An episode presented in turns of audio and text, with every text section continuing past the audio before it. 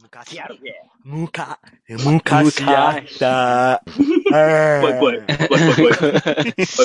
TKO の木本みたいな顔。そうやね。 やだよ。喋れるようになったよ。なだよ。よ君らよう喋るな、おも。いいこと。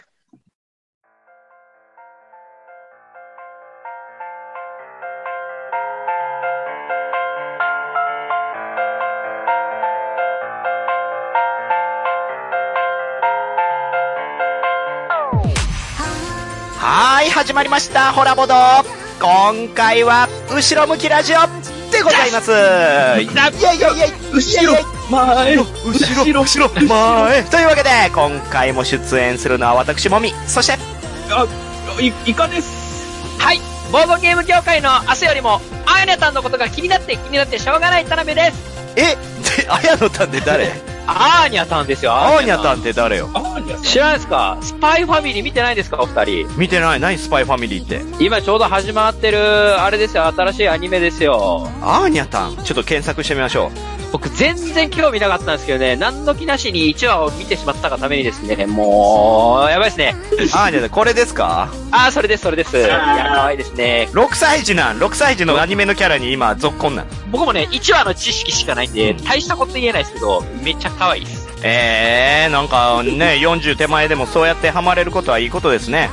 いやー、キュンキュンしますよ、本当に。はい、ということでね、始まりました。今回のコラボド、第413夜でございます。うん。まあ、通常回のね、手を取っていきますので、今回も、最近どうですかのコーナーから始まりますけれども、はい、最近あった出来事を教えてください。はい。お、イカさん。あのですね、うやっぱこう、ボードゲームカフェとかで、うん。なんか常連のおっさんが、すごい勢いで、ゲーム横からいろいろああやこうや言うのって鬱陶しいよねっていう関連の話なんですけ ど、いや、めちゃくちゃ嫌な滑り出し。 滑り出し嫌やな仲のいいおっさんと3人で、あー、イカ、酢豚、ハタですかああの、まあ、オスパンズ3人でちょっと旅行って、どこ行こうってフラフラしてたら、なんかあの、博物館があって、それで博物館。金山が近くにあるみたいで、あー、はい。金山を使った博物館で、金庫ね金。は昔こうやって撮ってたんだよ、とおかー、いいじゃん、いいじゃん。うん。すごいいろいろ説明してくれたり、金の重さ持ってみよう、みたいな、うんうんうあっん。たんですよ。で、そこには、あの先を掘る体験できるところがあって、えー、面白そう。うん。流れで自然とやってみるか、みたいになってやってみたわけですよ。へうんうんー、できる、できるんです最ね。初はあの、長い机みたいなところを切り取られてて、うんうんそこに水が張られて、綱がわーって入ってて、そこが先が入っている。なるほど、金魚すくいの要領ですね。あ、金魚すくい近いかも。で、特殊な皿うん。あ、あれ、名前、なんていうかな。なんかな、皿の名前あるんですけど。でっかいお盆のやつでしょクロンダイクのあの、そうそうそうでっかいお盆のやつでしょ銀色の そ。れで、なんかめっちゃ、皿あの、お姉さんが優しく丁寧にやり方を教えてくれて、おあ姉さんがいたのそういうとこで大体ほら、おばちゃんやん。 お姉さんっすはい、これはおばちゃんお姉さんと言ってるパターンだ。優しさ。で、それで3人が、こうかな、こうかなって言ってたら、お姉さんいつの間にかいなくなったんですね。おうおう、大丈夫で、かまあおう、僕ら3人で自由にこう研究してたら、うん。はなんか、おっさん2人が近寄ってきたんですよ。あ、知らないおじさんが。知らないおじさん図が、うん。ほんでもう明らかに常連さんですわ。そう、いやいやい や、その、そん金な庫博物館にそんな常連とかあん のそんなとこに常連おる。で、後から分かったんですけど、そのところは、その先に何粒取れたみたいなんで、番付が貼ってあるんですね。ああ、なるほど。ランキング形式になってると。そう、それで、へ結構、その、砂金取りも、大会があったり、いろんなやつがあって、うん。そういう趣味の人たちが集まってるような場所やった。はいはいはい。はいはい。で、僕、 なんかとりあえず必死にやってた、そのおっさんたちが、これはこうやるんや、みたいな感じで、こう、いろんなことを言い始めたんですね。ほうほうほもっと深く掘ってとか、う。もっとえ、それは誰に言ってるのえもう全員にっす、あ、もうそこにいる全員に。や ばいぞ僕。ら3人が、やそのおばっいさんと2人に、おっさん5人って言いたいおっさんがおっさんに、押されて る。おっさんに押されてる ぞ。でも、その時点ではすごい言うこと聞いてたんですけど、うんうん。もう好きにさせりゃーってなって。うんうん。まあ、そらそうや たね。くさん取る取らんじゃなくて、自分で研究したやり方みたいな感じはいはいはいですごい説明してきて、こうじゃないとあかんとか言い始めたりとか。う俺わはここで45分で12粒取れるって取ったんだよ 自慢話とかも入ってきて、ランカーの方ですかランカーの方ですわ。ー。いいねそっか、ボードゲームスペースとかでこういうことやられるの嫌なのめちゃくちゃ嫌やな。ー。 確かにね。 身をもって体感した。全く関係ないところで、まさかボードゲ関連のことを思い浮かべるとは思わんかった。うわー、まあでも完全に老害ですね。うん。 ああ、こうはならんとこって思いましたね。勉強になりました。まあ確かにね、そういったパターンって、まあボードゲームに限らずいろんなところでありますよ。う。うんん。飲み屋でね、知らないおじさんに絡まれるのをはじめとしてね、例えばビリヤードとか、ダーツとか、もうああいったところでも、おー、よう分かってないようやな、若造は、つって入っていいで勝手にやってね。ほんで自分が満足いったらどっか行っちゃうんですよね。うん。はいうんおっさんがおっさんにマウント取りたいおっさんやったと思う。それはそれで新たな人類それ発もい見。るでしょマウンテンは思います、僕も。いや、若造にマウント取りたいならまだいいけど、おっさんがおっさんにマウント取るってマジで地獄っすからね。もう追い先ないんだから、もうそんなとこでマウント取ったって何にもないよ。しょっちゅう来おへんでしょ、多分。久々に来たんちゃいますこんな感じのお客さん。そんなんかもで すよ。ああああ、、読んだ。だんかもねう。んあのお姉さんが。あ 今、カモ来ましたよって。先輩って。今すぐ来てくださいよって。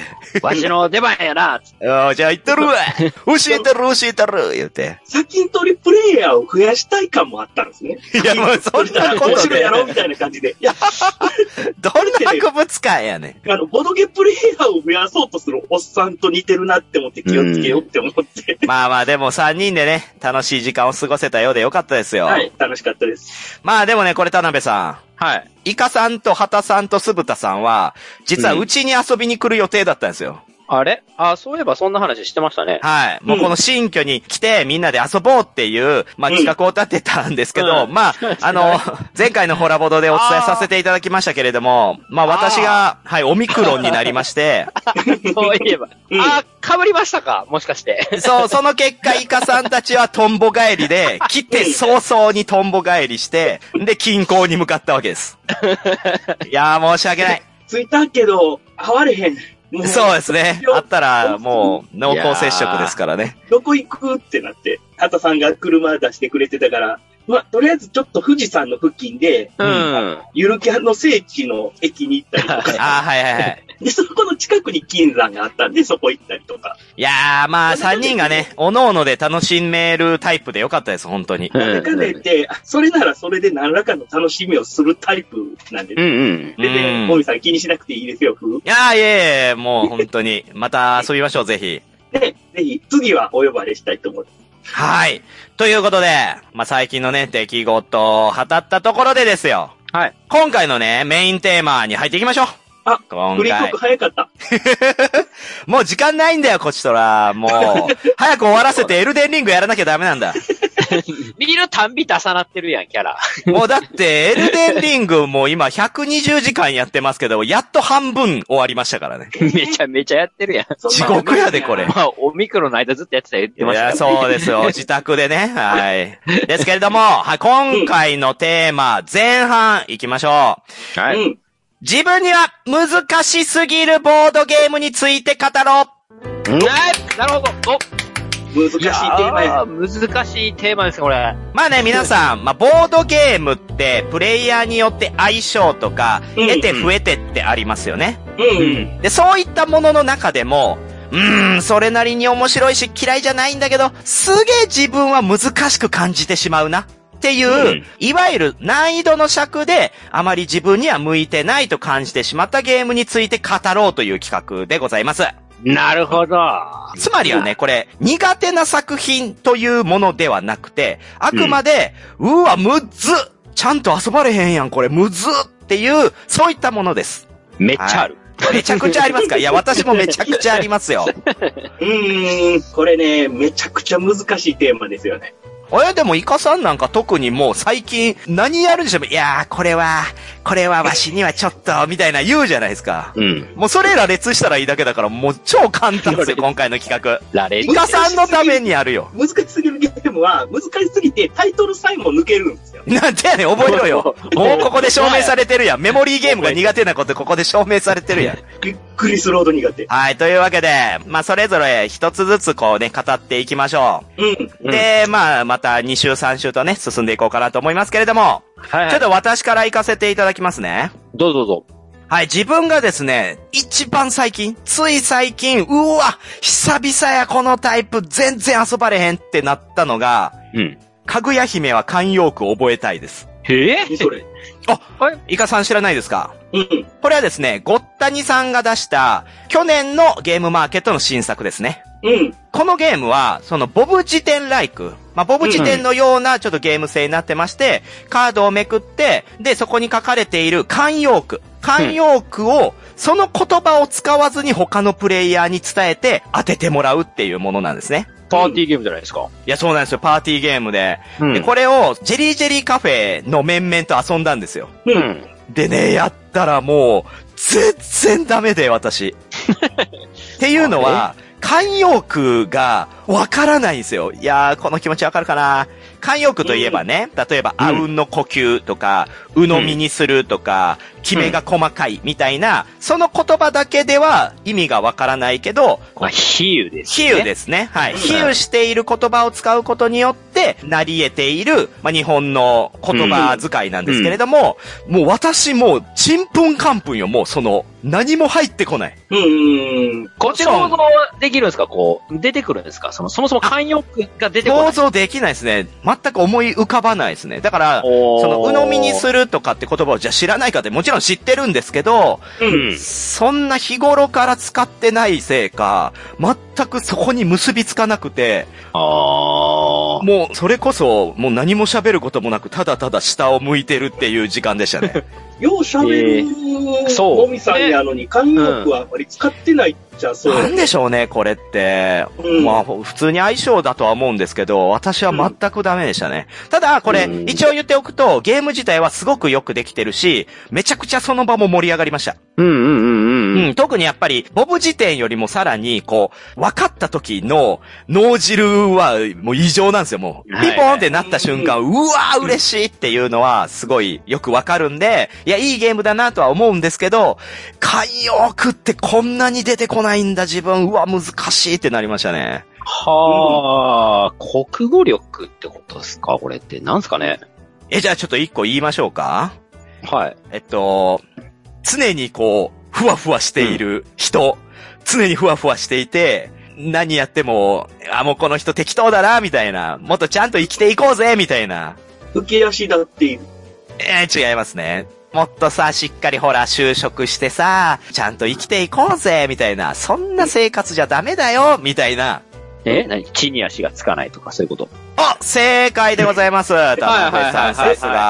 は浮い。世離れ。いや、いや、もう正解出てるっつ 正解出てるまあ。まあでも、そう、そういうこと。うん足が地につかないですね。うんうんうんうんうん。っていう、まあ、お題出す側、ヒントを出す側はできるんですけど、いや、回答する方だと途端に、え、どれってなっちゃうんですよね。単純に知識もあるし、それを思い出すかどうかって結構これ変わった脳みそ使うかもしれないですね。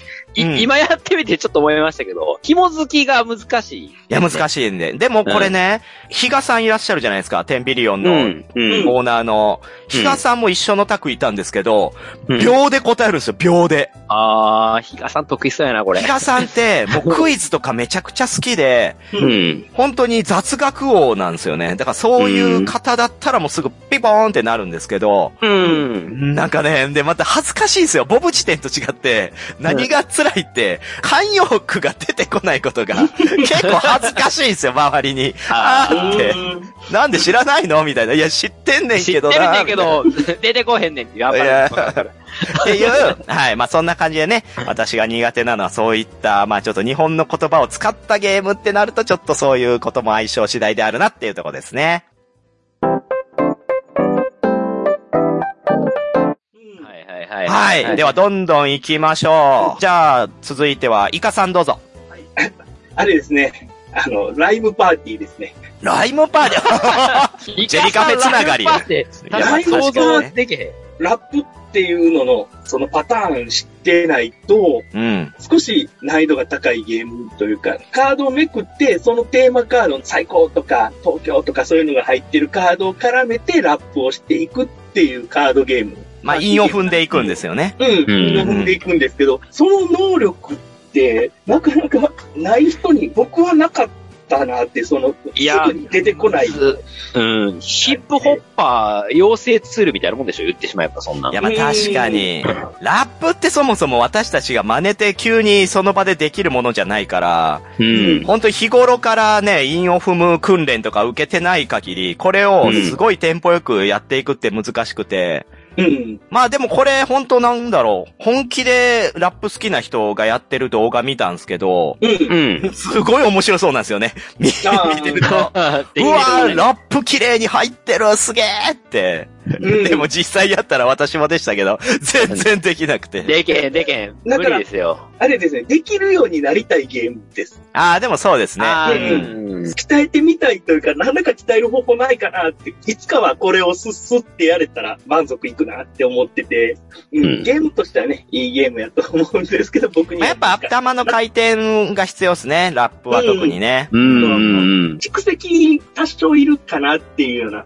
あとね、その場の空気感みたいなもう非常に左右されるゲームなんで、うん。もうみんなで恥ずかしい思いしても平気、みんなテンション上げ上げみたいなんで、確かに。確かに。始めないと。バー温めないとできないですね。いきなり出されてできるもんじゃない。そうなんですよ た。まったら逆に辛い場合もあるかもしれない。えそう。距離だけ東京東京う、ういや、そうね。いや、だからそのイカさんも、イカさんも乗らなきゃいけないんですよ。乗りたいし、言いたいねんけど、もう真っ白なの。いや、わかりますよ。はい。い。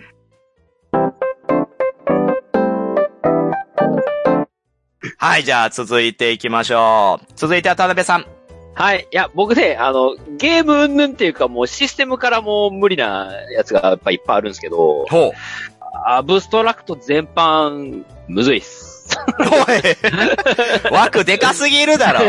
いや、全然例えば例えばですよ。囲碁とかね、将棋とか、スイークストとか、ハイパーロボットとかですかはい。あと最近で言うと、あれか、フィヨルドとかもそれか。おう。あの、やっぱね、何回かやっても、最近思うんですけど、2手3手とか、先を読むゲーム僕無理っす。あ、ほんとあ、そう。でも結構ボードゲームの根幹ってそういうところにありますよね。運要素があったら、まあ、ええんですよ。それが一切ないです。いわゆる盤面上で全て完結してて、もう我々の手でどうにかするしかないみたいなってなると、やっぱね、うん。地頭が良くないっす。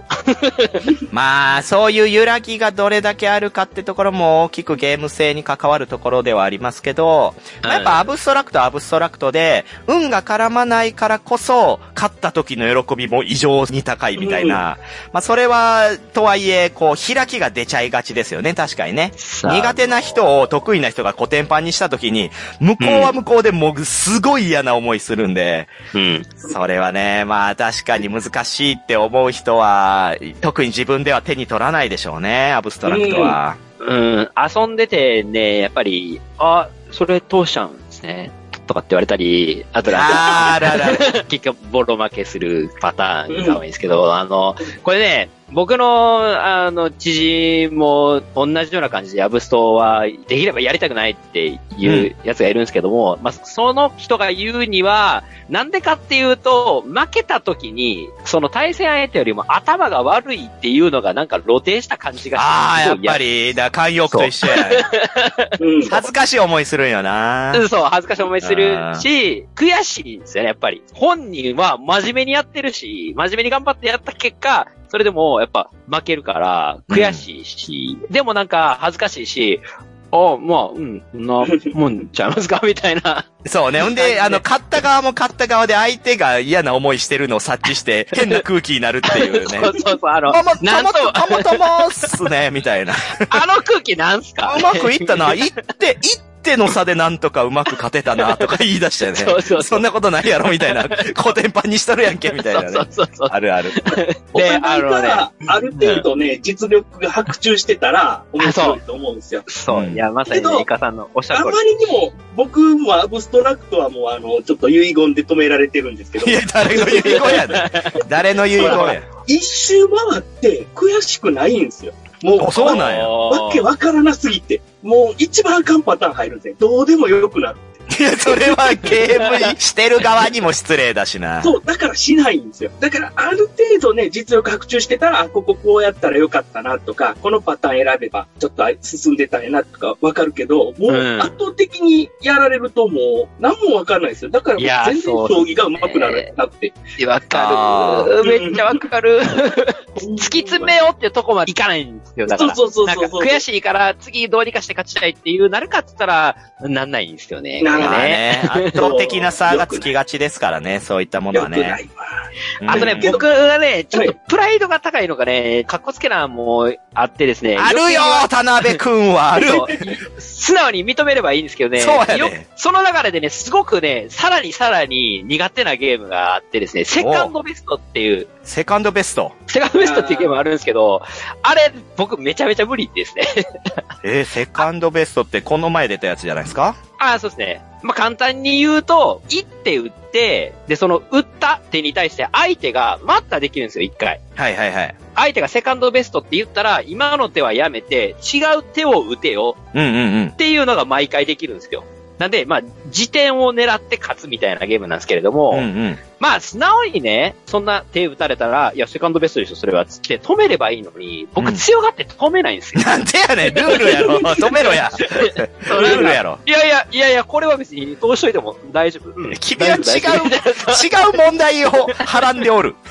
うん。捨てろ、プライド。ってなって、気づいたらもう取り返しがつかなくなって、負けてるみたいなことがね。なるあほるどんでね。いやー、これは無理だってなりましたね。ちゃ ちゃんと考えればいいんですよ。ちゃんと考えたらね、それはセカンドベストだってわかるんですけど、そこまで頭いってないです。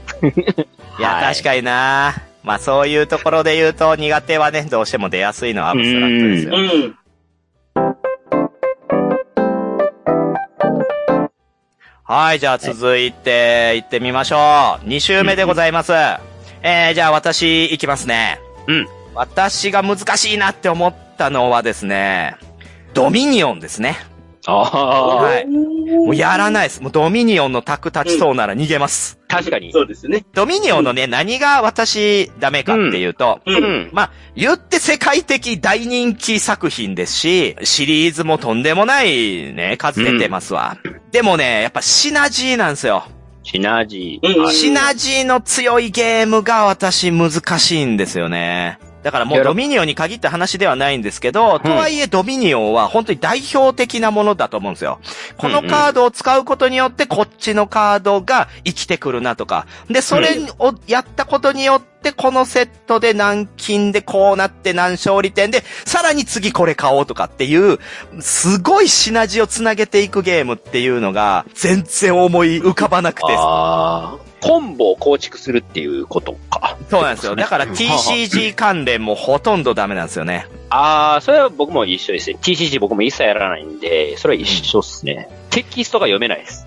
テキストが読めない。どういうこといや、読めるんですけど、 うん。なんかテキストを読むのに、人よりちょっと時間かかってる感はやっぱりあって、ああ、意味を把握するみたいな。そう。で、なんかその上で、あれって結局テキストによってルールが上書きされるじゃないですか。まあまあまあ、新たなルールが追加されるようなものですよ。え、ってなるとこれってどういうことなみたいな、なんか変な疑問が生まれた結果、全然考えてられなくなるんですよ。ああ。まあ確かにそういうちょっとこう、日本語の飲み込みみたいなところも確かにうそうそあるんですけど、まあドミニオンで言うと、まあ逆に言ったらほとんどがアイコンなんで、そこら辺はクリアしてるんですけど、ととはいえね、やっぱ最適解みたいなのも出てくるじゃないですか。シナジーって。で、それをミスるのも怖いっていうのもあるんですよ。 うん。おだからなんでそのカードを買ったのに、え、こっちのカードは買わないのみたいなこと を、やっぱ言われがちで、で、その都度はわからん、恥ずかしい、怖いってなっちゃうんですよね。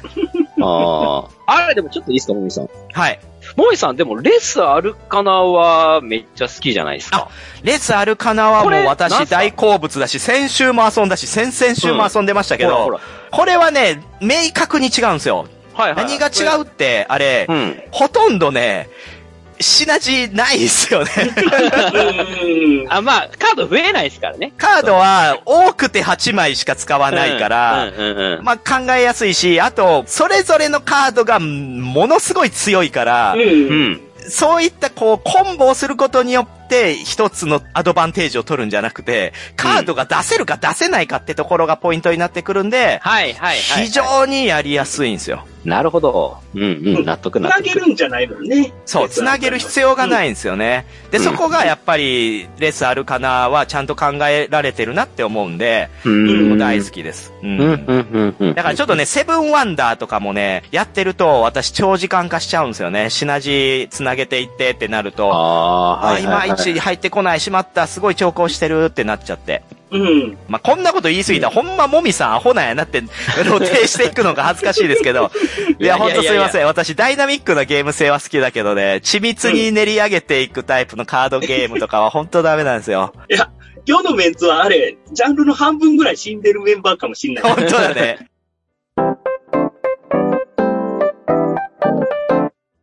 はい。じゃあ続いていってみましょう。続いてイカさんどうぞ。あ言うていいんかな言う、言うて大丈夫ですかいいえでしょー、マーダーミステリー全般です。まだミステリー全般そやったわ。忘れてたわ。そやわ。えー、なんでなんあのゲーム最強のメモリーゲームなんですよ。えー、メモリーゲームあー、なるほどな。めちゃくちゃメモリーいるんですよ。そう受け取る場合もあるのか、なるほど。まあ確かにそれで確かに。だから俺ずっと資料めくってるもん。やってうる時。んま。あそうですね、もうそもそ覚えられへんもから、そもそもイカさんはメモリーゲームが大の苦手で、全く覚えられないんですよね。だって1ゴリラが無理やもん。イチゴリラが無理 かい。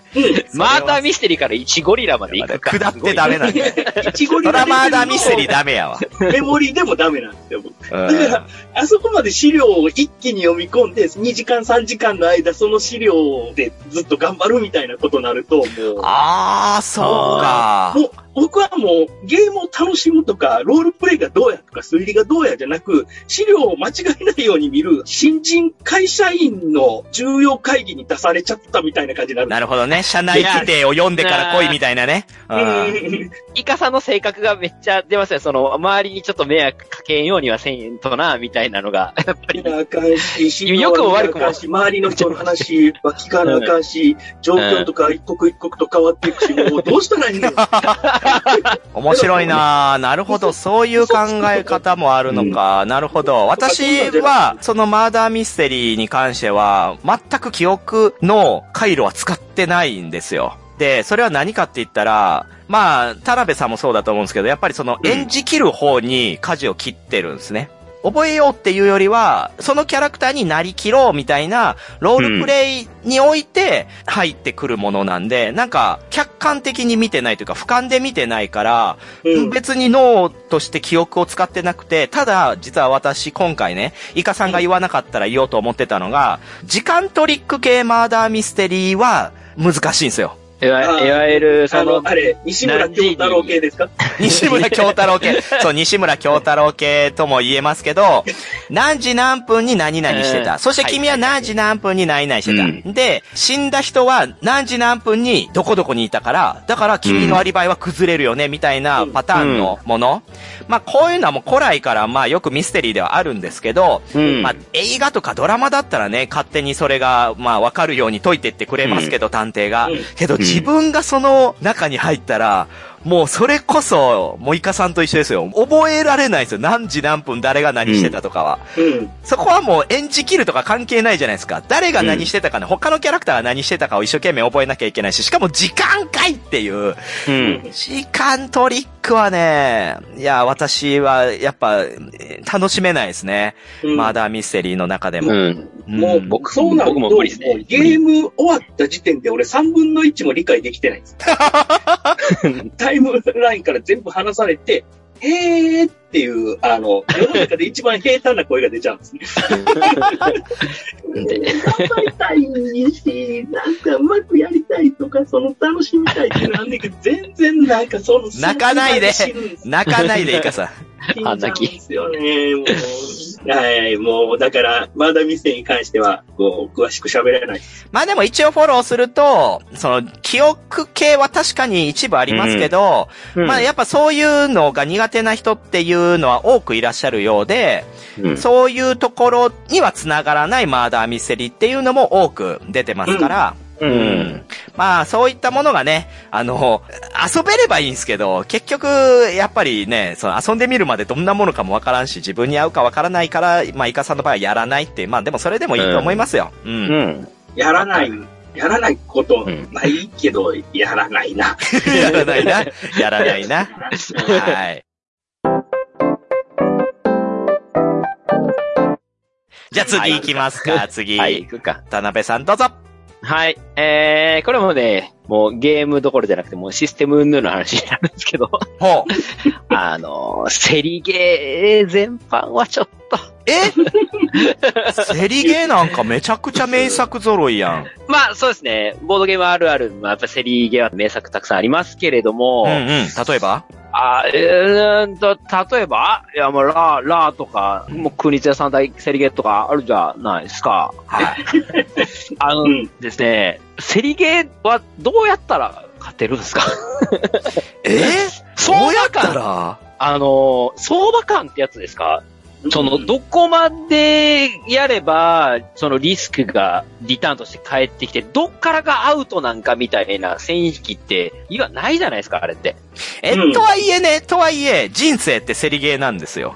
もうなんかすごい話してきた ぞ。わ、私が負け組と言いたいかいやいや、そう、いやいや、ネガティブさすが僕だから、極端になるんですよ、いつも。バカみたいに払って、もうなんか、もうゲームの中盤ですからかになって、もう何も動けません。あるあるある、それは私もありますよ。あるある。パタでーンもあね、ればそれもね、含めて、セリゲーのいいとこかなって思うんですよ。面白いとこかなって。そう、すっからかんにあ本当ですか人生の中で財布の中になることってないじゃないで すか。でもゲームだから、すっからかんになって、うわーって言って楽しむみたいな。あー、なるほどうね。んだから私もこんだけ言っといてなんですけど、難しいとは思わないけど、勝てはしない よ。全く勝てはしない。うんああーそう逆に日和すぎて、なんかもう全然手元に何もないみたいなまま終わる時もあるし。終わったーってなるでしょ。もそうう私、そう一そう昨日ちょうどオロンゴを遊ん で、オロンゴもあれ、イースター島を舞台にしたセリゲーですけど、あ、確かに確かに、はい。もう何にもなくなったよ、貝 殻。手元の貝殻ゼロなって。いや、もうほんま に。あと4ターンぐらい続くのに絶対負けが確定するっていう、もう。 でもそれも含めて、いやー、醍醐味だなって思うんですよね。まあ確かにね、確かにね、うん楽しみ方としては、全然ね、いいとは思いますけども、ゲームとしては難しいのかなあーまあ僕はセリゲーやるときは、なんかターゲットというか、例えばまあ、気が欲しいってなったときに、もう一人くらい気欲しい人って大抵いるじゃないですか。うん。で、その人は何ぼつけるかなって思って、それよりちょっとだけ上に行くみたいなことをやる。で、うん。セリその差が少なければ少ないほどセリゲーって上手くなるみたいな感覚。いや、それがだから田辺さんは、その人がいくら出すかが読めないんですよ。そうう。ん。そうなんですそよ。こなんですよね。そうなんですそよのね。場合、自分の感覚プラス1ぐらいやるときは、相手が何やるかわからんときは。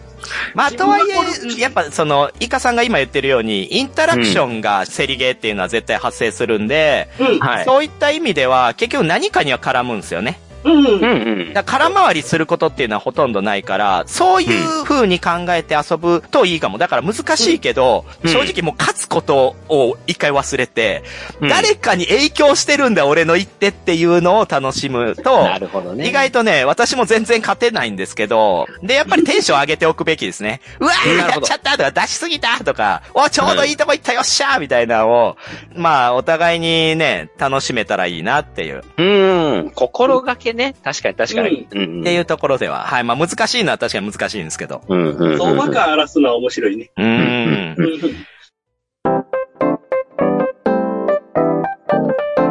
はい。ちょちょ ちじょ。ゃあ、ね、ちょっと盛り上がっておりますけれども、3週目いきますか、3週目。はいはいはいはいはいはい。じゃあ、続いては、私もみですけれども、うん。私のね、本当に、これはもう多分一生無理だって思ってるのが、うん。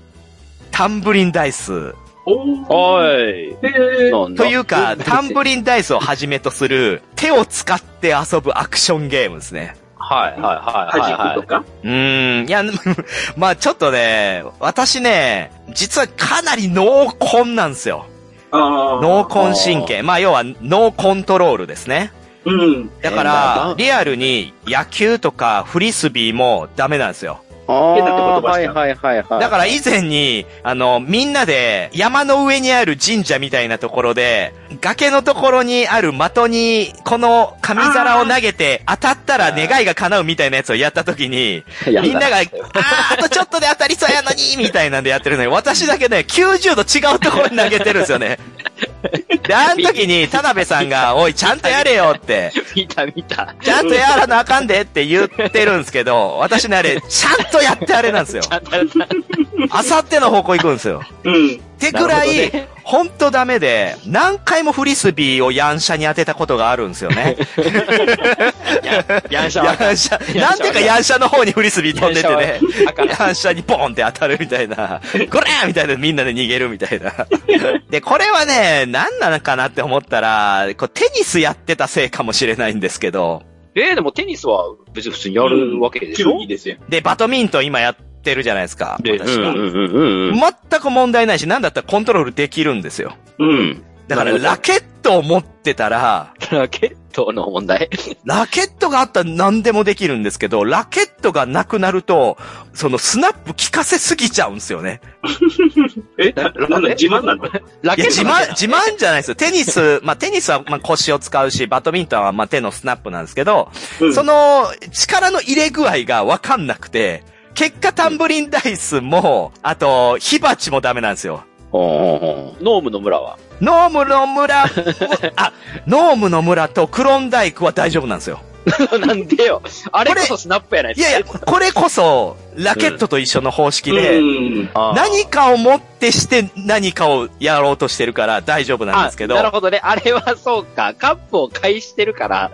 でも、火鉢、まあ、要はサフラニートですよね。サフラニートなんかはこう、立体チップをビュンって投げて、ボードに乗せるっていうもの。で、タンブリンダイスは、デコピンでバーンって飛ばして、ダイスをうね、んその落ちないように転がしていくものじゃないですか。うん。もう、バボーンって飛んでいく、バボーンって飛んでいくんですよ。どこ行ったあれみたいな。アイスクール はアイスクールもダメ。もうアイアイスクールまだ壁があるからね、壁で引っかかって帰ってくるけど。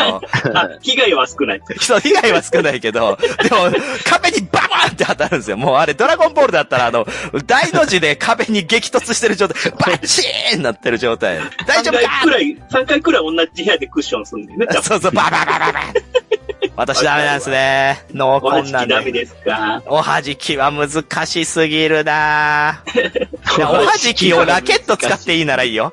だからタンブリンダイスもラケットついてたら多分めちゃくちゃうまいっすよ。それで負けてたいやーなんからなただの不吉祥なんかこの不器用感とかも見えたりしてね、また恥ずかしいんですよ ね。うーん。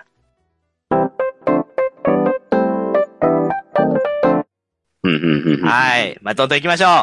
はい、じゃあ続いては田辺さんです。どう ぞまあ僕に振ったってことは、まあまたシステムの 話なんですけど。もう、遊ぶゲームなくなるんちゃうボードゲーム全部ダメかもしれん。 まだありますね。まだあるのかいまだります例えばですね、えっと、あれですね、いわゆる正体隠匿系ですね。えあえのーそうだタイろタイムボムとか、あと、もみじさんの大好きなディセプションとかですね、うおう難しいって思ってやってます、僕。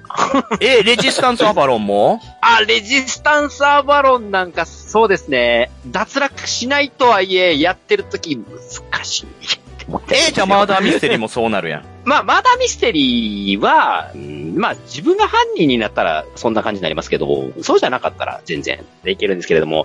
何がダメないのやいや、なんなんすかね。まあ、嘘つくのがそもそも得意じゃないっていうのも、あるんですけど、ほ。そうの得意じゃないっていうのは、両親が痛むからなのか、そもそもあもちろ嘘をついてもバレちゃうからなのか。えっ、と、両方作る。両いろいろ考えて方な両方。で、結果、その、あなたのゲームって、会話をまず主軸としていて、うんで、その会話の中で、その誰々に釜をかけたりとか、ああ、はいはい。あとはなんか情報を引き出したりとか、いわゆるちょっと精神攻撃をなんならしたりとか、まあね、ゆすりですよね。っていうのが僕わかんなくて、その、わ、わかんないのわかんな いです。うんそうやり方がどう、どう、口車っていうんですかなんか、はいいはいうふうにやっていけばいいのかっていう、その、交渉術みたいなところにもなるんでしょうけど、おー。それがね、なんかすごく苦手というか、でもそのくせ、すげえすぐ疑われるし、そういうそうってねあれなんで、そう。そういうあ時れなんで大しょ体黙ってね、難しい顔してるからねそ、う疑われるんですよ。う いの一番に疑われるんですけど。あれ、喋らなないってことはこれ、田辺さん、なんかまずいこと隠してるんじゃないですかって言われるとね、イラってするんですよ、なんこてれやはねん、それを楽しむゲームやで。そうそうそう。なんですけれ演技できどもはるから演技できそうはる。から。演技出ちゃうね。演技力がこうついてで、いうのが見えて変に刺されたりするのも、なんかね、ってなるので、その、楽しみ方はもちろんわかるんですけれども、じゃあどういう風にしてったら突き詰めて自分が優位に立てるのかって考えた時に、いや、難しいなってやっぱ思うんですよね。なるほどね。まあ、もみさんは得意な方じゃないですかどっちかってどう なのあー、得意かもね。なんかやっぱ、こう、性格の字の悪さが出てるんでしょうね。知の悪さ。どういうことどういうこと考えてやってるんですかそういう時。もうね、あれですよ。もう私も管理業務やってるじゃないですか、本職で。もううんこんなもん、口八丁の、はいはいはいはい。連続ですよ。もう言い逃れから何から。まあ、こんな、こんなん部下に聞かれたら怒られるけど、もう、そんなんね、相手に指示してなんかやってもらうとか、自分が先導していろんな仕事をしてもらうってなったら、もうそんなもんもう、手八丁、口八丁でどんどんいい気分にしてやってもらうみたいなことなんで、やっぱもうそあーう、はいそういう流れなんだろうな、私の中で。うん、だから嘘なをるほどついてるとかっていうよりはこう、用意された嘘をつかなきゃいけない状況っていう土台に乗って、みんなで会話を楽しんでるっていう気持ちなんで、うんああ、なるほどそのね。僕も全く田辺さんと一緒で、正体に特、特に会話で何とかする系ゲームが苦手で、だからもう人狼なんてもう、 ってなるぐらい苦手なんですけど、んけどあの、最近結構少ないんですけど、昔はその、この色を担当してます。けど、その色がバレると攻撃されちゃうから、その色がバレないようになんとか点数伸ばしまはいしょう。はいはいアはンダーカバーとはいいはうか、ん。はいまはあ、いドはリいル。タドルーパーがいる、昔は結構あったんですけど、それはね、コマの動かし方とかで会話するわけですよ。そうですね。うん喋らなくてもいいからね。うん直接会話、まあ、することもあるかもしれんけど、基本的には動かし方とか、そのプレイヤーがどういう風に動いたかで、あ、これは何やっていうのを予想しながらゲーム進めていくから、僕はそれ、どっちかというと逆にめちゃくちゃ好きなんですよ。わかる、わかうる、んわかる。同じです、同じです。うんそう、確かに確かに。好できそう好いうき。差があるかな、みたいな。ああ、まあ私はどっちも好きですけどね。うん。より人間性を求められるですよね。会話型の招待陰徳系って。うんその人、の人間性、まあ自分の人間性みたいなのはある程度見せ合っていくことによってのその歪みをつくゲームがほとんどだと思うんで、はいはそういった意味では多分ね、田辺先生はね、自分に自信がないんだと思うんですよね。うんまあ、あるわけないと思ってます けど。極端な話ですけど、でも はいちょっとやっぱそういうところを見られるの嫌って思う人結構いて、やっぱ人狼なんかは特にそうですけど、追い詰められるっていうのは、結局人間性を否定されるところとして感じてしまったりすると、どうしても、うん確かにもう、いや、全部嫌ってなっちゃうんで、うんそこら辺はね、やっぱ乗っていくのは難しいと思いますよ、そういう人 は。そう。 そっか、そっか。探られんの嫌なんですよ。うん いや、いや、うん。でも思い出してみて、なんかすごく偉い人とか、めちゃくちゃ自信ありそうな人と、正体陰徳系やったら、なんでこの人こんなにキラキラしてんのって思うこと ない。だかわかる。らそこら辺はねう、もうやっぱ自分の、そのバリアとか、プライドとうんか、ある程度自信を持った行動をしなきゃダメなんですよ。なるほどね。いや、蓄積が足らんわ。向いてないわ。 蓄積が足らんいけないわ。そうやねんな。プライド高い人って基本実は自信がない現れだったりするんだよ な。うん、結構しっくりきましたな、 これ。悲しい。はい。僕 まあまあまあまあ、まあ、そういう見方もあるよってだけですけどね。うん。はい。ということで、うん。ここまでいくつかね、えー、皆さんの難しいと思ってるゲームをね、お話ししてきましたけど、まあでも配信の時にはもう1本か2本しか言ってません わ。うわ、こんな言ったのに、頼む、俺出ててくれ。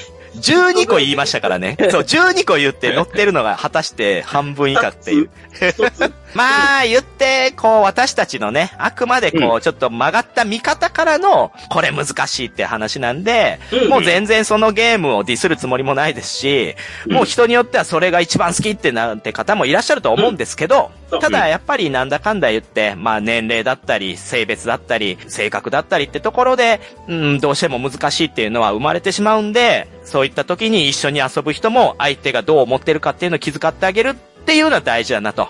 うん。うわー、もうすごいいいこと言うじゃないですか。お店綺麗にまとめやがって。あまあ僕ね、ちょっとこの企画でどうしてもね、まとめで言っときたいことがあるんですけど、はうあのね、ちょいちょい言ってますけど、やっぱりね、メンツが全てです。本当あ、いにや、それはそう。それはそあのね、僕、一応、ボードゲームカフェで働いてるじゃないですかう。。そうですね。結構な頻度で、やっぱり、お客さんから、頭の使わないゲームありますかとうか、わ自分のことを指して、自分バカなんですけど、バカでもできるゲームとかっーうて、わ私の嫌いな言葉。うわはい。でもこれね、よう考えたら、そもそもやっぱりその人たちからすると、やっぱりボードゲーム自体が、いわゆる頭のいい人が遊ぶゲームなんでしょうみたいな風に、やっぱり思われてる節あるんだなっていうのは、最近ふつふつと思ってて。でも、そんなことねえよって僕は思うんですよ。あそうそうそう。それはもう多様性が売りですからね、ボードゲームは。こんな、ね、今日、アホを露呈した僕ですらですよ。いや、もうでねも、あれです よ、田辺さん、4ジャンル遊べなくなってますからね、もう。あなた。そんな、僕でも全然ね、もう2時間超えの重たいゲームをね、言って遊べるわけですよ。ああ、まあ確かにね。でもこれもなんでかっていうと、周りの皆さんが寛容だし、うん言うて合わせてくれたりとか、うんもあるからなんですよね。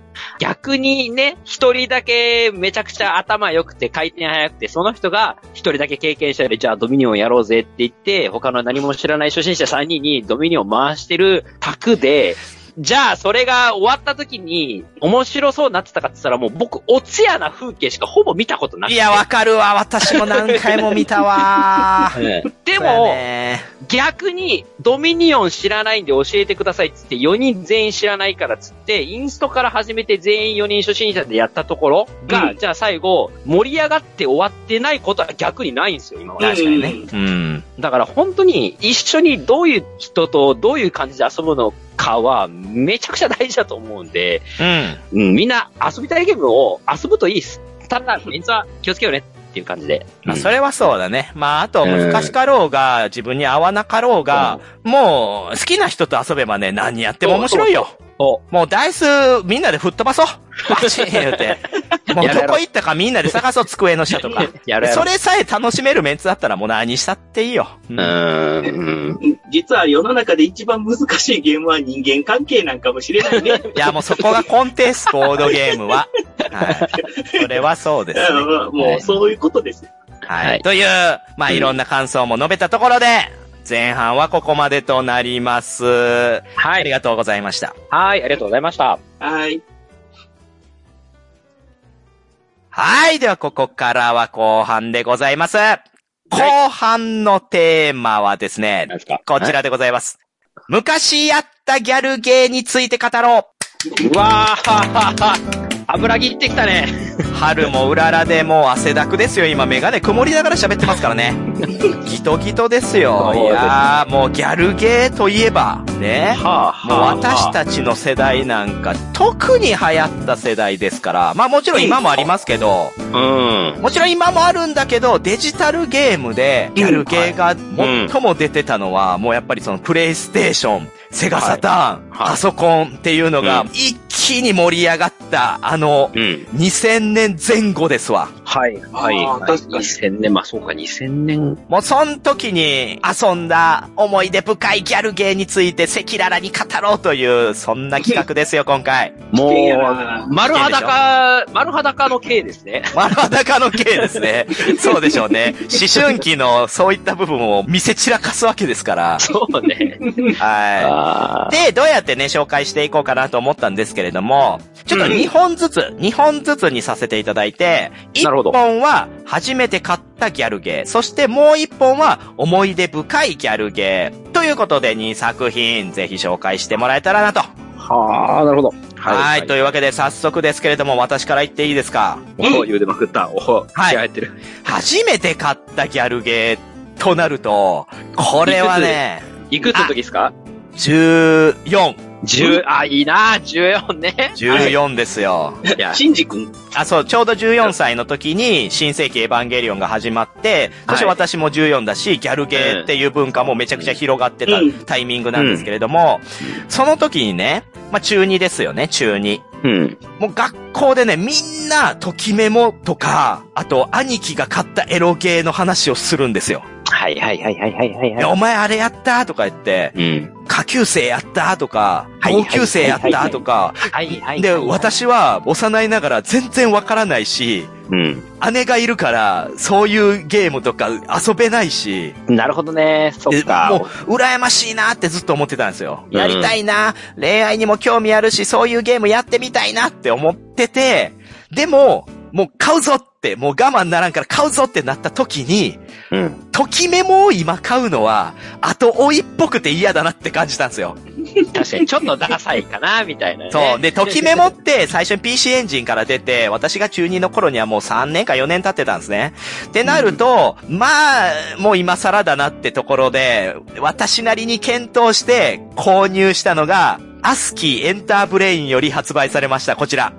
トゥルーラブストーリーでございます。あーそっちに行きましたね。なるほどね。これも結構、代表格じゃないですか。ときめもの次かぐらい。代表格と思ってくれるのか、嬉しいですね。でいも、やトゥルーラブストーリーなんか今誰も知らないですよ。どうあれですよ、これ主題歌。誰が歌ってるか知ってますかイカさえ誰やろう井森美幸とか。ん。いや、違うんですよ。仲間由紀恵です。仲間由紀恵。惜しかった。最高じゃいや、惜しくないです。井森美幸と仲間由紀恵はもう、運転の差ですよ。ギリギリ、ちょっとかぶるぐらい。仲間由紀恵が、そ うね、そ、そっちで売ってた頃の話ですよね。そうでうす。ん仲間由紀恵は最初アイドルとして出て、うんプレイステーションで仲間由紀恵と遊べるゲームっていう謎のゲームがあるんですけど、った、あっそれを経、て、で、ロックマン X でも主題歌歌ったりとあかったしあったあてっ、たあった。だから、ドラマトリックに出て、それこそ仲間由紀は有名になっていきましたけど、その前はね、意外とアニメやゲームの主題歌歌ってるんですよね。うんうんうんうん。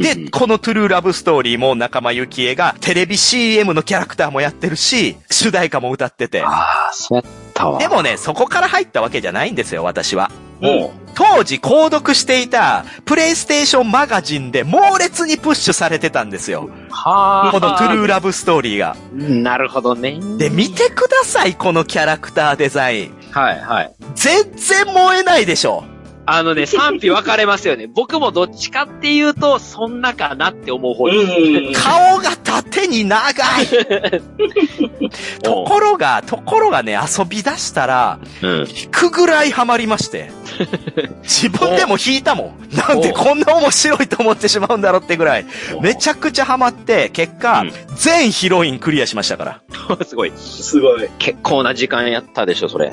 で、その頃ぐらいから自分の部屋がもらえたんで、自分の部屋にこもってやってたんですけど、うんこれはね、あの、プレイヤーは、高校2年生の男子学生となって、1ヶ月の間に、意中の女の子とデートして愛の告白をすることを目的とする、もう超王道の恋愛ゲームなんですよ。 1ヶ月しかないんすかあ気づいてくれた、さすがだよ、な田んで辺く無理やで、1ヶ月は。ん。これね、いや、ときメモって3年なんですよ。うん。高校入学から卒業、ほんで最後伝説の木の下でっていうことじゃないですか。うん。でもこのトゥルーラブストーリーはなんと1ヶ月間しか猶予がなくて、何ができんねんって思うでしょうけどうん、このトゥルーラブストーリーシリーズの最大の特徴として、下校会話システムっていうのがあるんですよ。ああ、はいはい、思い出した、思い出したよ。あったね。下校会話システムっていうのは、その学校のイベントが終わった後に、校門のところで女の子に声かけたり、逆に声かけられたりするんですね。で、一緒に帰るんですよ。横付けで。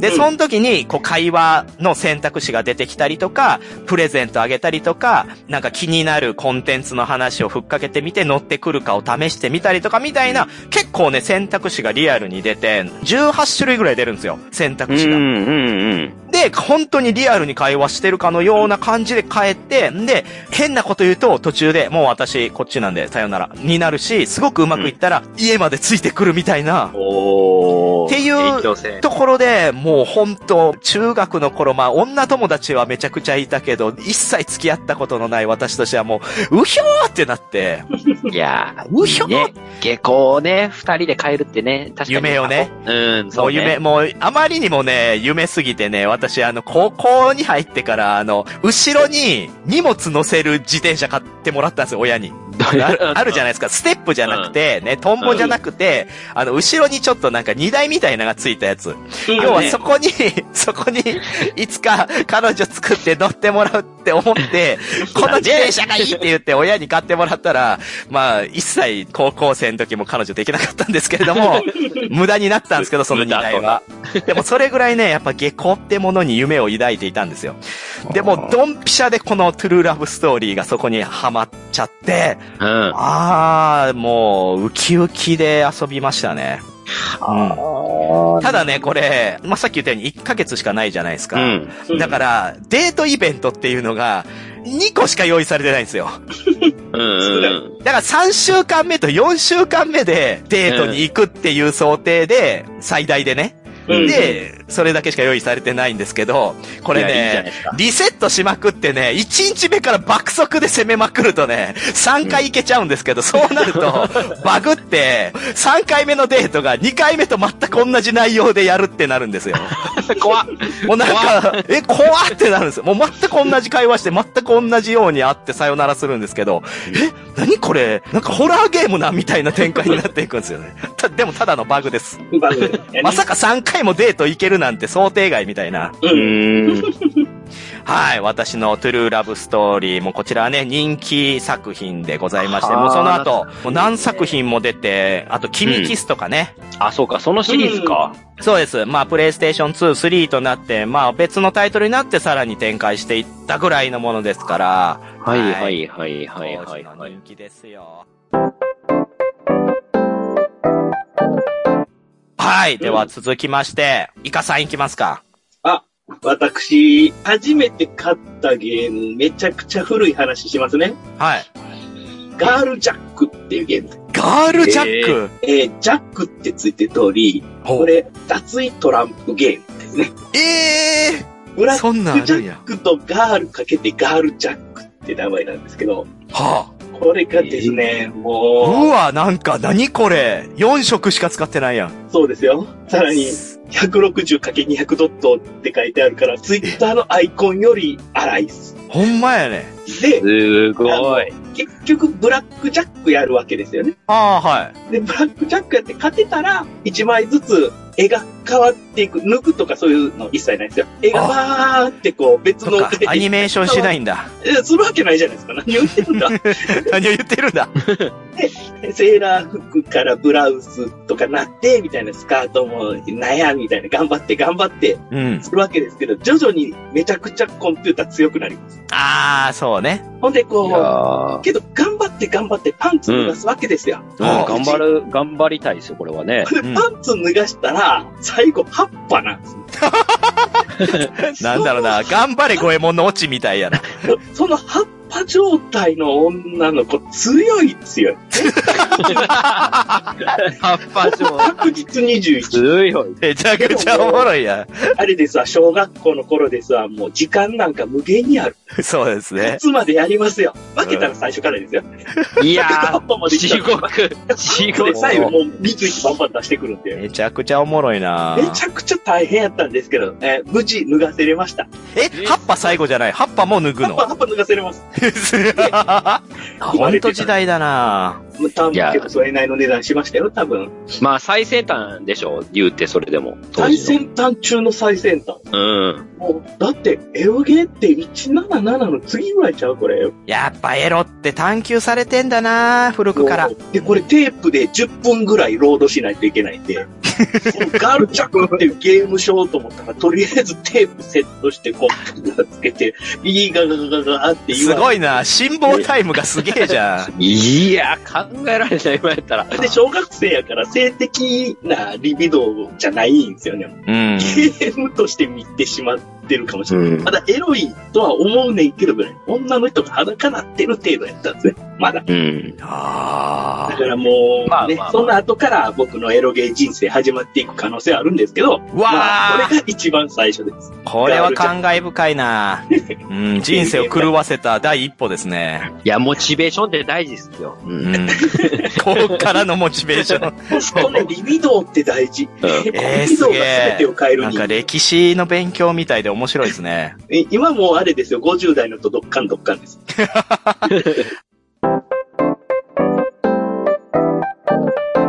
はい、じゃあ次行ってみますか。田辺さんの初めて買ったギャルゲー教えてください。いやー、そうですね。この流れですか はい、そうですね。喋りづらいでしょうね。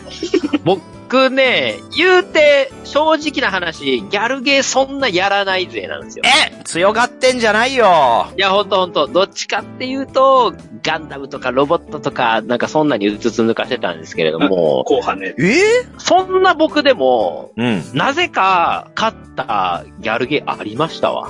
おもみさん、ぞご存知かわかんないですけれども、あとね、エターナルメロディーっていう。いや、もうめちゃくちゃ傑作だよ、エターナルメロディー。はいはいはい。あれでしょがあの、悠久幻想曲の、うん。そうそうそう、そうそのシリーズの前作ですよね。はい。そうそう、その前日祭に当たるみたいなやつがうんあるんですけれども、なぜか僕それにめちゃくちゃ惹かれて買ったんですよね。え、それは、ギでャルゲーと認識して買ったんですかもちろん、もちろん、もちろん。おえー、で、そもそも思い返してみたんですよね。なんでそもそもこれ買ったんだっけって思って思い返してみたら、うん。まあまあ、でも、もみさんと似たような感じで、当時、僕、あれなんですよ、えーっ、と、電撃プレイステーションを購読してたんですよね。はいはい はい。はい。で、その電プレ買ってる時に、結構やたらと、有給やエターナルメロディーもそうですけど、そその宣伝だったりとか販売前情報が結構頻繁に流れてて、うんうん多分その影響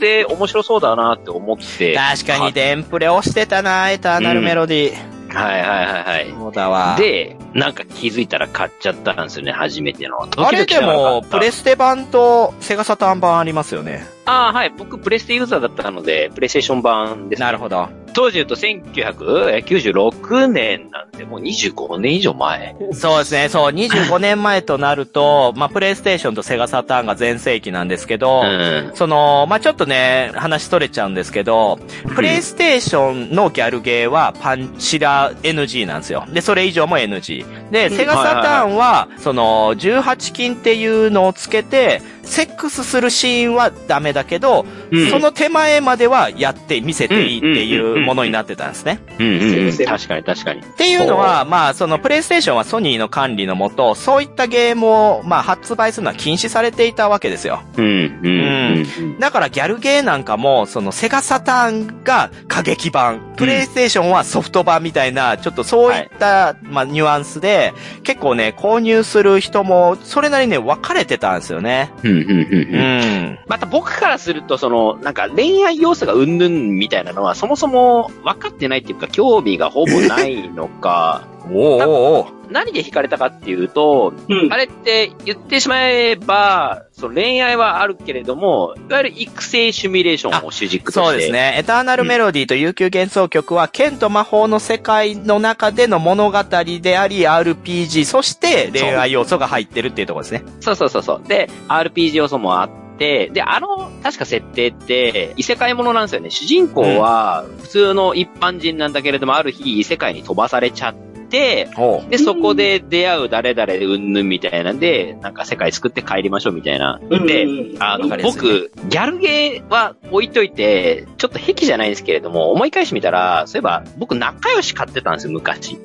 え、どういうことえ、 えー小学校高学年から中学1年生ぐらい何目当ての間セーラームーンが好きだったんですよ。おうセーラームーンのアニメが好きすぎて、ん仲良しを購読しだして、もみさん、仲良し購読してないのどういうことだよ。 いやいや、小学1年生になったらみんな小学1年生読むよな、みたいなノリで。なんかね、じなゃんあて性的な意味とか、とかじゃなおかくしいて、おかしいなっちゃうね。セーラームーンがね、当時、かっこいいって僕の中でなぜか思ってて、うんなんかわかんないですけど、で、その流れで仲良し購読してた時期があって、うんで、セーラームーン終わった後に、マジックナイトレイヤースが始まったんですよ。うん。はい。あれがめちゃくちゃ好きやったんですよね。う。うんん。うん。で、あれも異世界ものじゃないですか。ああ、なるほどね。やっぱね、その流れもあって、やっぱね、すんなり入ってこれたんで、いや、でも普通にエターナルメロディはゲームとしてよくできてましたよ。ううんん。ううん。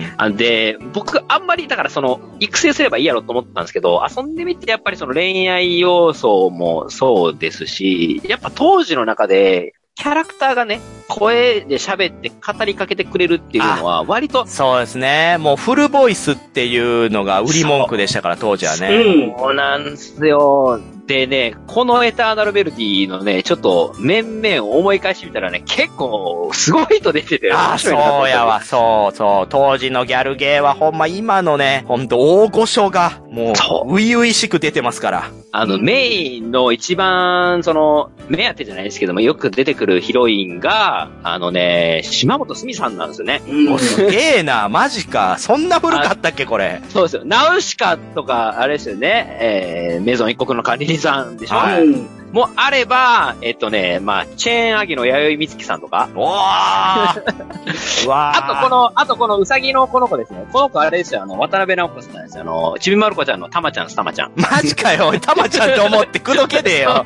たまちゃんと思ったらくどけないよ。くどけます、くどけます。マジか。そう、なんでもう名だたる方がね、うん。こう、普通に恋愛対象として出てくるわけなんですけれどもね。いや、うん、今思い返してみても結構すごかったなと思って。ああ、だからまあそういう声優陣がデビューして、じゃあ早速この仕事してもらいますっていうので、ギャルゲーになるパターン結構あったんですよね。うん、うん、うん、うん。いや、でも私ね、悠久幻想曲の方買って遊んでたんで、やっぱりエターナルメロディーもね、十分思い出ありますよ。いや、分かっていただけてよかったですわ。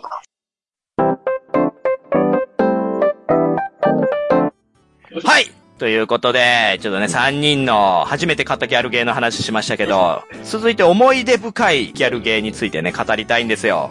はい。もう私ね、いどれにするかめちゃくちゃ悩んだんですよ、この1週間。うん。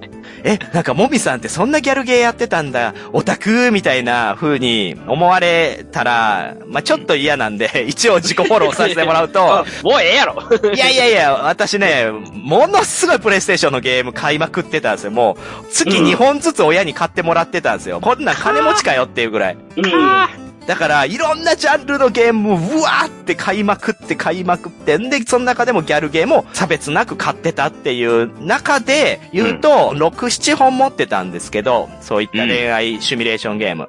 で、一番思い出深いの何かなっていうので、今回私が紹介させていただきたいのは、うんトゥーハート。はい、はい、はい、はい。トゥまあ、ーハートね。いや、こんなね、もうみんな知ってるし、今更何を言うねんっていうところ、ちょっと恥ずかしいんですけど、まあ、やっぱ、外せないですね。しまった、トゥーハット取られた。お、イカさんトゥーハート押したかったんですね。あ、え、ってことはイカさんはあれですよね、プレイステーションではなく、PC 版のトゥーハートですよね。一番最初の。ああ、そうですね。じゃあちょっとそこも触れていこうかなと思うんですけれども、はその、トゥーハートっていうのは、恋愛ゲーム業界に激震を与えた伝説級の超人気、サウンドノベル恋愛ゲームなんですよ。言いにくいね。うんはい。恋愛シミュレーションとはちょっと違うんですよね。うんノベルだから、もうそれこそ音切りそうとか、かまいたちの夜っていう流れを組んだ、文章を進めていく、そして途中の選択肢だけで進んでいくんで、主人公が何かしら成長していくわけではなく、それで恋愛が発展していくんですけれども、うん。アダルトゲームブランドのリーフ。まあもうリーフね。もう当時リーフと言ったらもうエロゲーの代名詞でしたわ。そのリーフの3作品目の作品なんですね。うんだから実はこれエロゲーなんですよ。そうですね。でこっ、ちこっちのエロゲース。私ね、こう言っといてなんですけど、エロゲーやったことないんですよね。一切。ええ。え、なんで生きてんのいや、どういうことだよ。その人間として不可能みたいな言い方されて も。いや、やったことなくて、うん。で、もう本当にプレイステーションの超ソフトな、超ライトな恋愛ゲームがしたいっていう、ちょっと変わった人間だったんですよ。ほとんどの人はプレイステーションで恋愛ゲーム入ったら、セガサターンに行って、セガサターンの次 PC に入っていくんですけどう、んうん。ずっとプレイステーションで、もう告白されたら終わりとか、両思いになったら終わりっていうゲームをやってたんですけど、うん。というと、このトゥーハートも、そのエロゲーとして、まあ出たんですが、その時、電撃ジーズマガジンっていう雑誌に、袋閉じで、トゥーハート、エッチシーン、モーラっていうのが全部入ってたんです よ。はいはいはい。あれそんなんあったっけってなるそう、あったんですよ。よ。で、私、電撃ジーズマガジン、たまたまその缶だけ買ってたんですけど、で、袋閉じがあるやんと思って、袋閉じをもう、中3のもみさんがです ね、もうちょきちょきちょきって切って、中パカーって開けたら、おなんじゃこりゃと。もう、袋閉じの文化 ね。マルチのマルチがってなるよ。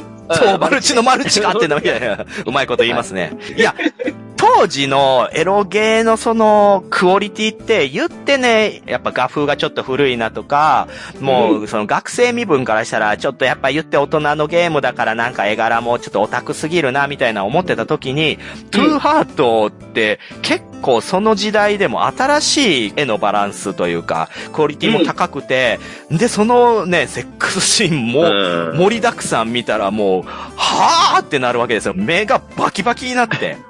あ色艶が違うって感じは、すごい僕も覚えてうます。ん。あ、時代進んでんだなって思いましたね。で、うん。とは言っても、もちろんパソコンも持ってないし、そのね、エロゲーを全く受け入れられないピュアボーイだったので、私が買ったのはプレイステーション版。つまり、PC 版から3年後に出たものですね。うん。で、そちらは、先ほども言ったように、そのパンチラとか、そういったエッチなシーンは全てカットされているんですけれども、代わりに、新規イラストだったりとか、新規イベントシーンが豊富に追加されていて、それがプレステ版の売りなんですよ。う。うんん。で、これね、実は、逸話がありまして、このトゥーハート、開発当初、プレイステーション用ソフトとして立ち上がった企画なんですね。へえ。で、企画をソニーに提出したんですよ。うん。でも返答が遅くて、それを待たずして PC 版の開発、そして発売を先にリーフはしてしまったみたいなんですよ。なるほどね。だかよらか、った当時のゲーム業界のルールとして、PC 版の移植作品っていうのは、プレイステーションでは必ずタイトル名を変えなくてはいけないっていうのがあったんですけれども、このトゥーハートだけは PC 版、PS 版ともに同じタイトルでいけたのは、先にプレイステーション用ソフトとしてソニーに打診していたからなんですね。なるほど。っていうところで、まあそういったもういろんな、まあ紆余曲折あってとうとう出たプレイステーション版トゥーハートなんですが、このね、やっぱこうサウンドノベルゲームとしての高いクオリティ。うん。で、また魅力たっぷりのヒロインキャラクターデザイン。うん。まあ今見たらそれこそやっぱり時代を感じますけど、もう当時は本当に、こんなイラスト描ける人存在するんやって思うぐらい、まあ、革新的でしたよね。綺麗でしたね。そして推しキャラクター、私の推しキャラとしてはもうやっぱね、さっきイカさんが言ってましたけど、マルチですね。マルチなんマだ。ルチになるのね。マルチ。マルチ。はやっぱ今でもほらネタにされるぐらいじゃないですか。うんね、ウキューって言って、ほんで、こう、マルチ袖っていうのがね、流行ったんですよ。 まあ、要は萌え袖って今では言いますけれども、はい。こう、指の先しか制服から出てないっていうう、ん。もうそれで、しかも、アンドロイドっていう設定じゃないですか。はい。いやー、アンドロイドと人間の禁断の恋 愛。しかもドジっ子アンドロイドで。で、またね、相方のアンドロイドがすごいしっかりしたアンドロイドの女の子がまたは出い。ていきまいまて、したね。いましそたね。のね、対比みたいなもうよくできてんな、これって、当時やっぱ感動しましたね。で、意外とね、トゥーハートってシナリオ暗いんですよ。うん。やっぱパソコン版っていうのもちょっとあるのかもしれないですけど、あんまりプレイステーションで表現することのないくらいその差別とか、死とか、嫉妬うんとかっていうのがすごい出てきて、で、そういったところもやっぱり中学生、高校生身分ながら、なんか初めて体験する大人な展開だなみたいなのを感じたんですよね。う。うんん。っていうあまりにも感動を覚えてしまったもみさんは、まあ、原画集を購入しま して、で、その後私、専門学校行ってデジタルのね、その、うんいろんなものを勉強するんですけれども、その時に、フォトショップで色の塗り方を勉強するとき、左手にトゥーハートの原画集を持ってして、おーはい。で、それを見ながら、で、またその原画集にね、色の塗り方レクチャーみたいなページがあるんですよ。えーその、肌の薄い色と影色の間に、彩度の高い色を入れることによって、より際立っった肌の質感が出せるっていうのが書いてあって、うんはぁうわ、すげえって、で、実際やったらもう、あっという間に、そう、エロゲーっぽい、シミュレーション、ゲームっぽいキャラクターのイラストが出来上がるわけで、うんいやー、めちゃくちゃ勉強させてもらいました。いろんな意味で、トゥーハートには。あーツーハートなかったら今のもみさんはいないですし、あと、危ない目にあったのは、あの、トゥーハートから始 め、こう、いろいろと勉強しすぎた結果、私、うんめちゃくちゃギャル絵の塗り方が上手くなったん ですよ。良い子。もう、もう完全にプロレベルになって、で、その結果、エロゲー会社に入社が決まっちゃうんですけ ど、エロゲー会社入って、2日で辞めてるんですね、 私。めちゃくちゃダメな社会人ですけど。せっかくの手に職が。いやいや、もうさっき言ったように、私エロゲー一回もやったことないから、その、入って1日目でいきなり、もう18禁のシーンの塗りをやらされるんですけど、うん。もうね、陰部を塗るのに抵抗がありすぎて、違うん だって。俺はこうなりたかったわけじゃないって。で、陰部を適当に塗っちゃったんですよ。恥ずかしいから、18歳だったんで。うん。で、適当に塗ったらめちゃくちゃ怒られて、はい。でもモザイク入るからいいでしょって私、まあちょっと口答えしちゃったんですけど、モザイク入るとしてもうちはこだわってるんだってすげえ怒られて、あ、向いてねえって、しまったってなって2日ですいませんって言って辞めさせてもらって、うんまあそうじゃない会社にまた入ることになるんですけど、へーまあまあでもそういっ。たのがね、まあ18、19でありました。っていう、本当に私の人生を変えた大きい作品ですね。すごいですね。けど、リーフ、まだ生きてんのかないや、リーフはもうないと思います。ないのか。つれえ。まあ、いや、仕方ないですね。うん。まあ、あの、ちょっとチップスですけれども、当時、その、下手なコンシューマーより、エロゲーを作るべしっていうのがありまして、うん。ほっていうのは、う。あの、もう、うぞうむぞうに出たわけですよ。プレイステーションゲーム、セガサターンゲームって、本当に、ポットでの会社がいきなりデジタルゲーム出せた時代なんで、当時は。うん。 1ヶ月や2ヶ月で作ったゲームを5800円とかで売るわけですよ。うん。っていう時代だったから、もうちょっと当たりショックに近い、なんかもうクソゲーだらけになっていって、結果、1万本、2万本も売れないってう。いうん状況になってったんですね。うん。王道タイトルじゃない限りは。うん。で、そうなった結果、じゃあエロゲーはどうかっていうと、エロゲーって、どんだけ低くても1万本売れてたんですよ、当時。うん。で、開発費から比較すると、もう圧倒的にコスト安で作れるんで、うん。しかも、もう決まった定型に当てはめていけばいいだけなんですよね。シミュレーションにしても、サウンドノベルにしても。って考えると、もう普通にコンシューマーゲーム作るよりも、エロゲー会社の方が安定して儲かって、で、たくさん増えてたのが当時なんですよね。2000年前後。だから、恐ろしい量ありました。エロゲー。めちゃくちゃありました。まあそっから10年もすれば、もうほとんどなくなりましたけどな。くなります。う。うんん。まあいや、コンテンツ、というか、場所が変わっていったみたいな感じもありますけどね。まあね、そうですね。まああと、もうそういったものが、まあ簡単に手に入るようになっちゃったっていうのもあるし、うん。あと、コピーとか、そういったものも横行したので、うん。うん。結果やっぱり企業側にお金がいかなくなっちゃったなっていうのはあるうん。でしょうんね。う。うんん。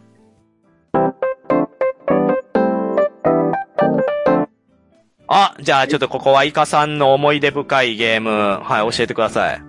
えー、僕が思い出深いゲームは、2ハート 2X レイテッドです。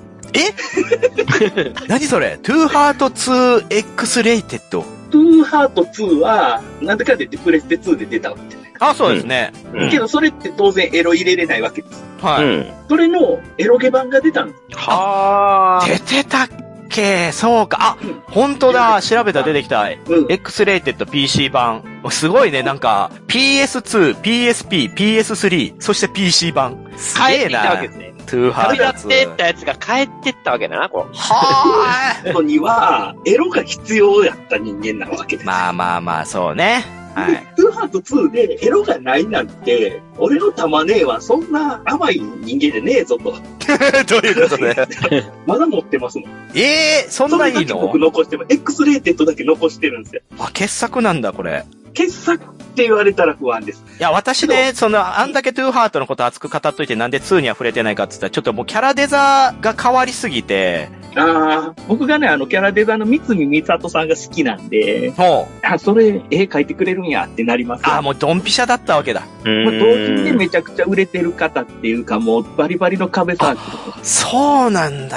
ええね、もう同人もね、トゥーハートで描いてくれたりね、したうんり、うんうん。へえ。一番トレンドな絵師を使ってはった感じ。なるほどね。うん、で、さらにその玉ねえがもうたまんねえわけですよ。もう、たまねえがたまねえわけだ。たまねやらしい、やらしいよってなるわけ ですよ。もう、もう僕深く語ることができない。これ以上は全 部 P が入っちゃう。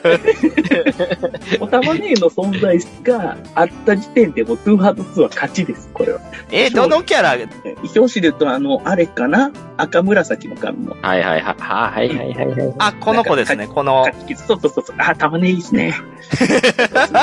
けど僕、ほぼその他のキャラの設定よくわかんないです。え、もうたまねえに、たまねえ一筋。一玉ね筋。え一筋です。もう玉ねえのために全てを使い果たすみたいな。今、ワイヤうーんワイヤー言ってますよ、もう。お前は玉ねえを取るの か。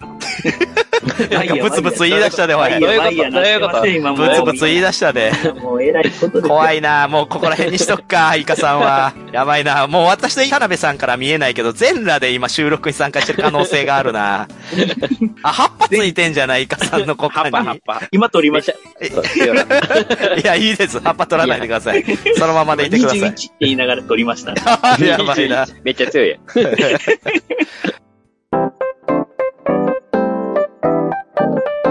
はい。じゃあ、そんなところで、田辺さん、どうですか思い出深いギャルゲああ、僕ですかうーん、まうん、まあ、さっきも言った通り、ギャルゲーっていうギャルゲーね、いわゆる恋愛シミュレーションみたいなのはそんなにやらなかったんですけれども、ー。うん。今ふと思い返して、これはギャルゲーに入るんじゃないんですかっていうの一個あって、あの、ヤルドラシリーズ、ギャルドラはもう完全にギャルゲーっ す。ギャルゲーなんすか いや、もうギャルゲーやろ。どう考えたってそうだよ。あれの、えっと、僕、サンパギータが特 に、渋い。 あえてサンパギータい。やいやいやいや、僕、ダントツでサンパギータっすよ。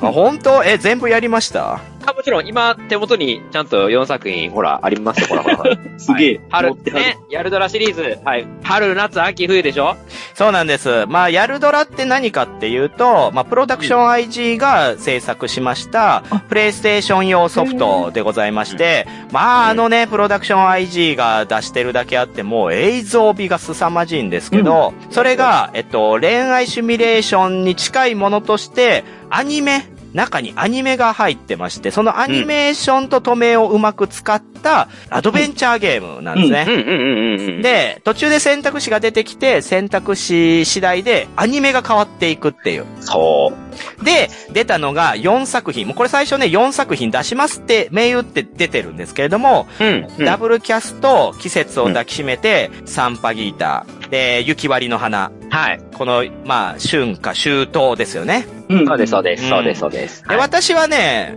ダブルキャストで辞典が季節を抱きしめてかな。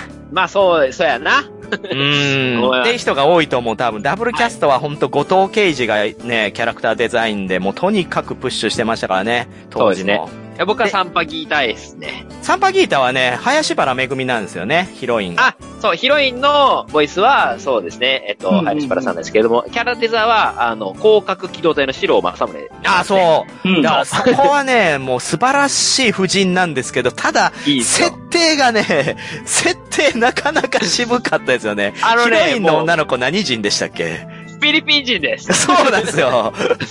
不法、え、不法入国してるんだっけあれ。なんか、そんな感じです。あの、記憶をなくしてる、そうですね、不法入国した感じのの、マリアっていう、いうフィリピン人とそう恋愛を繰り広げるっていう、そんな、追いつかないよ、もみさんはっていう。いやー、最高でしたね。マリあほア、んどちゃくそ可愛かったです。あの、たどたあどー、し確い。かに、確かに、そ確う。林か原さんのね、たどたどしい感じの演技がね、またまめちゃめちゃいいんですよ に。。えー、わかるよ。あ、一してくれてるって聞いてくるんですよね。そうそうそう。そんな、もう、ほっとけへんわみたいな感じになるんであ、そうなんや。いや、でももうゴリゴリのバイオレンスですけどね。もうカバンの中からいきなり銃が出てきて、え、これ何みたいな感じで、かくまうっていう話なんで、結構危ないんですけれども。まあ、やるドラもね、ちょっとホラーとかスリラーテイストありましたよね。まあ結構、そうですね。ちょっとサスペンス要素入ったりとなんか。か血が滲むようなシーンがやたら多いんだよな、やるドラシリーズ。あの、まあ、結局、あの手のって、その、いわゆる、グッドエンディング3つ、で、うんノーマルエンドいっぱい、バッドエンドもいっぱいみたいな感じじゃそうないねですか。うん な。んか適当にやったらすぐバッドエンドはあるんですけど、もう普通に死にますからね。そうやね。しかもアニメーションで死ぬからさ、めちゃくちゃ怖いんだよな。急に車にひかれたりとかもさ。そうそうそうそう。プロダクション IG だから SE も凝ってて、キキーダーンとかいう音もめちゃくちゃリアルでさ、怖えってなる。 もうひどいおいい終わり方いっぱいするんでね。うんほ。んまや、グッドエンドが3つしかない のに、バッドエンド20個あるやん。そうそうそうそう。で、大概死ぬんですよ。なんなら合わないとかありますからね。もうなんか通り過ぎて合わないバッドエンド。あるある。あれいいね。逆にいいよね。なんか、そういう人生もありなんだって当時考えさせられましたよ。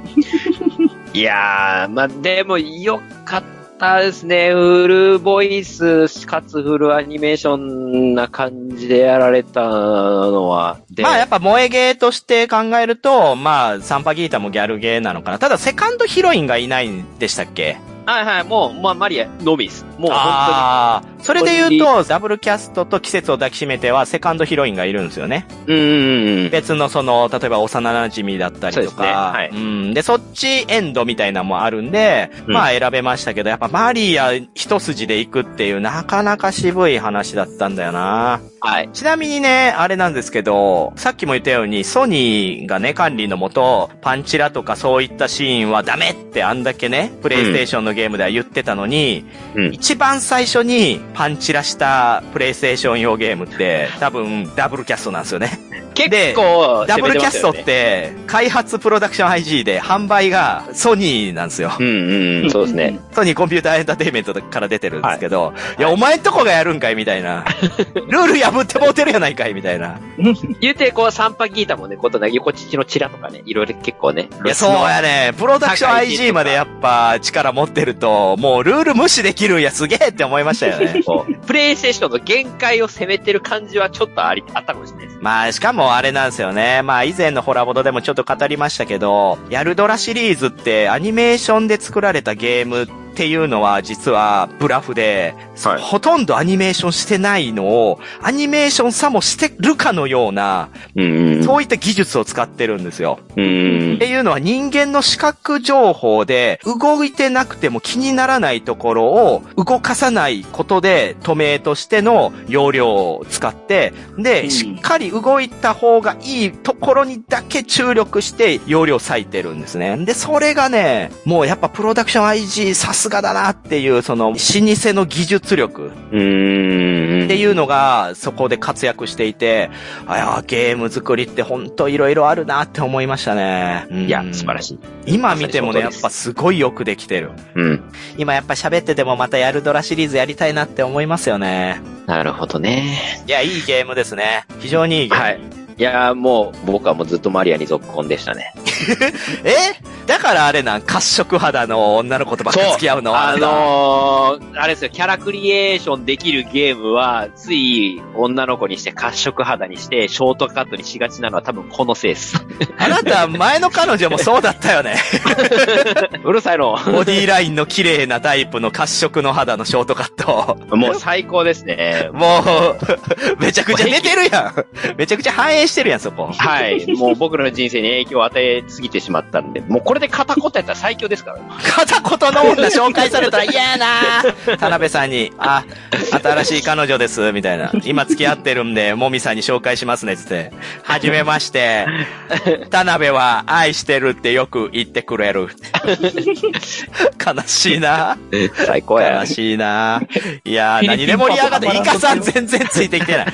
イカさんついてきてないけど、まあ。ギャルゲー要素が少ない。いいやいやいやいやいやいやいや、ギャルゲーのこのね、レンジの広さですよ。もう、こういったものもあったっていう時代です。今、今はもう出ないですからね。やっぱね、ヤルドラって、その後プレイステーション2で、うんまあ出ましたけど、やっぱ、はいはい中津飛ばずだったんでシリーズ終わっちゃったんで、やっぱり、うまあコストに対してのね、儲けが少なかったっていうのは絶対あると思うんですけど、ううんーん、やっぱプレイステーション1とかセガサターンの時代のギャルゲーって本当いろんなジャンルで出て、今考えたら本当にチャレンジングなものだったなって、熱い時代だなって思いますね。 うんうんうんまあね、解雇主義ではないけど、なんかいい時代やったって思ってしまう。思いますね。うん。うん今は新しいものを出そうっていうのにどうしても IP だったりとか、うんまあコストだったり、もしくはやっぱ余裕のある企業から出ちゃうんで、どうしてもブランドイメージを気にしてしまって過激なものが出せないとか、いろんなね、やっぱり壁があるんですよ。で、うんそういうのを壊せたのが当時98年から2003年4年ぐらいまでだったんで、うんこの時はやっぱりコンシューマーも PC ゲームもそれこそギャルゲーも含めて、すごくこう幅の広い展開があったなっていう。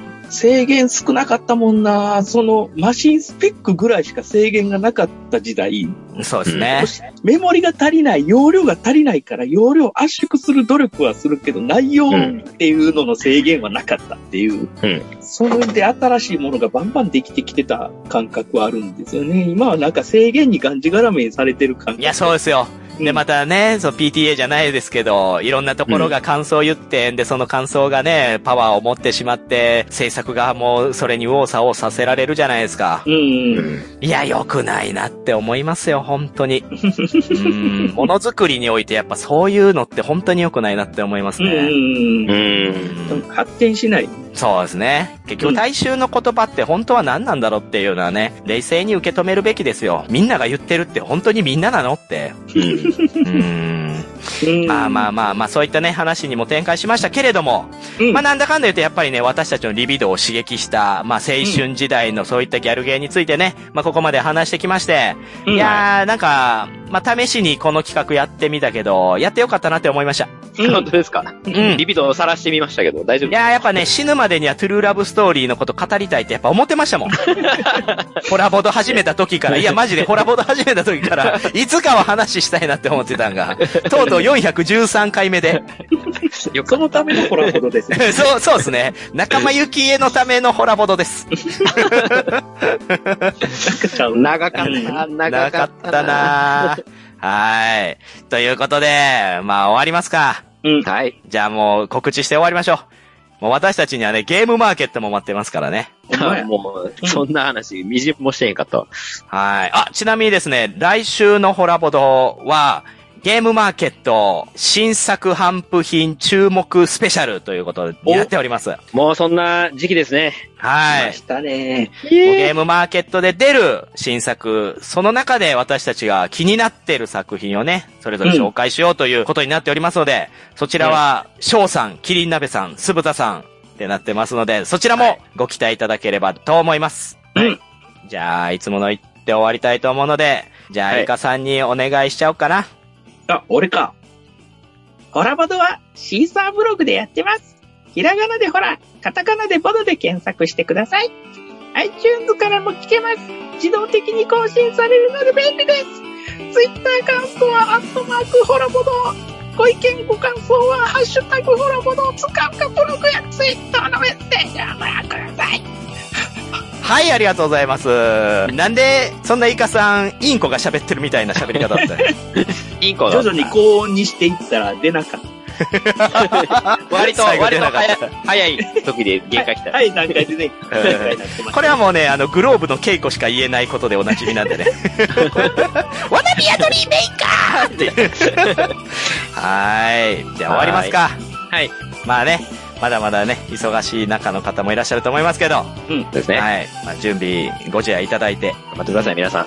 ということで、ありがとうございました。こちらこそ、ありがとうございました。はい、今回お送りしたのは、エルデンリングでアクションが下手すぎて、左手に盾がずっと手放せないもみ。